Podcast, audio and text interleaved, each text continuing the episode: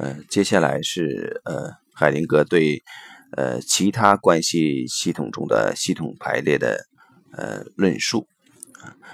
呃，有些时候你可以把系统排列运用到其他关系系统中，尝试着去了解其中隐藏的动力，可以让小组的参与者扮演机构里的成员、公司里的雇员、某人的职业或生活中其他重要部分。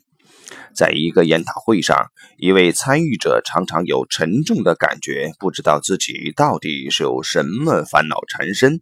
在系统排列中，他将他自己、精神分析、轻松、药物以及精神寄托等角色进行排列，然后把它们排成一个顺序，从而让每一样东西在他的生命中都有了适当的位置。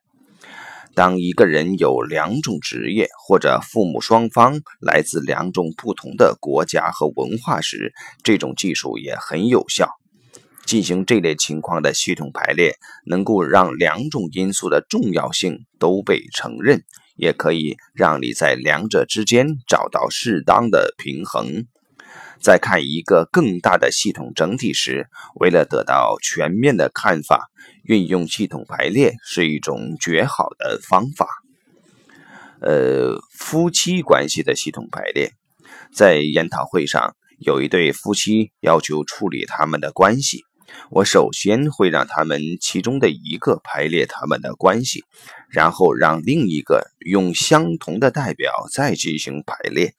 代表们一直站着。第一次排列结束之后，另一个伴侣再把他们排列新的位置上。有些时候，你可以看到其中一方不想进行排列，问题也就清晰可见了。在这种情况下，代表们对两次系统排列中感觉的比较尤其重要。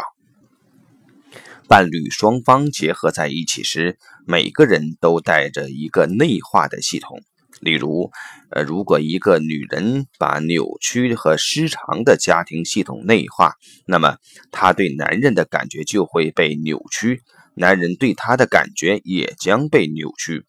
当伴侣双方排列了他们之间的关系以及原生家庭里的重要成员时，他们就要面对伴侣之间更加完整的画面，要面对呃更加真实的客观情况。内化系统被排列到一个序列中之后，他们双方的感觉也就会变得更加适合。这一点在这种伴侣关系中的影响是非常有利的。好，就到这里。